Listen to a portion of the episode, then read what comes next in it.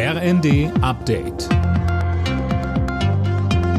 Stündlich neu. Auf den Punkt informiert. Ich bin Fabian Hoffmann. Guten Tag. Es ist ein historischer Beschluss. Schweden will Mitglied in der NATO werden. Ein entsprechender Aufnahmeantrag soll eingereicht werden, kündigte Ministerpräsidentin Andersson an. Zuvor hatte das Parlament darüber beraten und fast alle Parteien hatten das Vorhaben unterstützt. Neben Schweden steuert auch Finnland auf einen NATO-Beitritt zu. Auch in Helsinki wird seit dem Vormittag im Parlament über den Schritt diskutiert. Für den Beitritt der Skandinavier müssten alle NATO-Staaten zustimmen. Kremlchef Putin reagierte zurückhaltend auf die voraussichtliche NATO-Erweiterung, kündigte aber aber eine Reaktion Moskaus an. Nach der NRW-Wahl werten die Berliner Parteizentralen jetzt das Ergebnis aus. Zu den großen Gewinnern gehören neben der CDU auch die Grünen.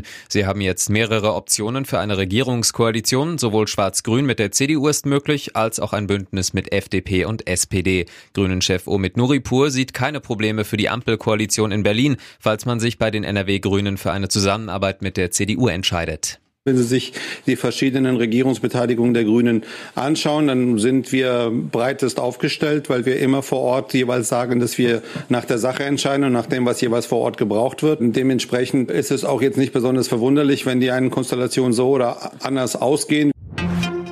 Nachdem in Essen ein wohl rechtsextremistischer Anschlag vereitelt worden ist, hat jetzt der Generalbundesanwalt die Ermittlungen übernommen. Dem 16-jährigen verdächtigen Schüler wird die Vorbereitung einer schweren staatsgefährdenden Gewalttat vorgeworfen. Er soll einen Anschlag auf sein Gymnasium geplant haben.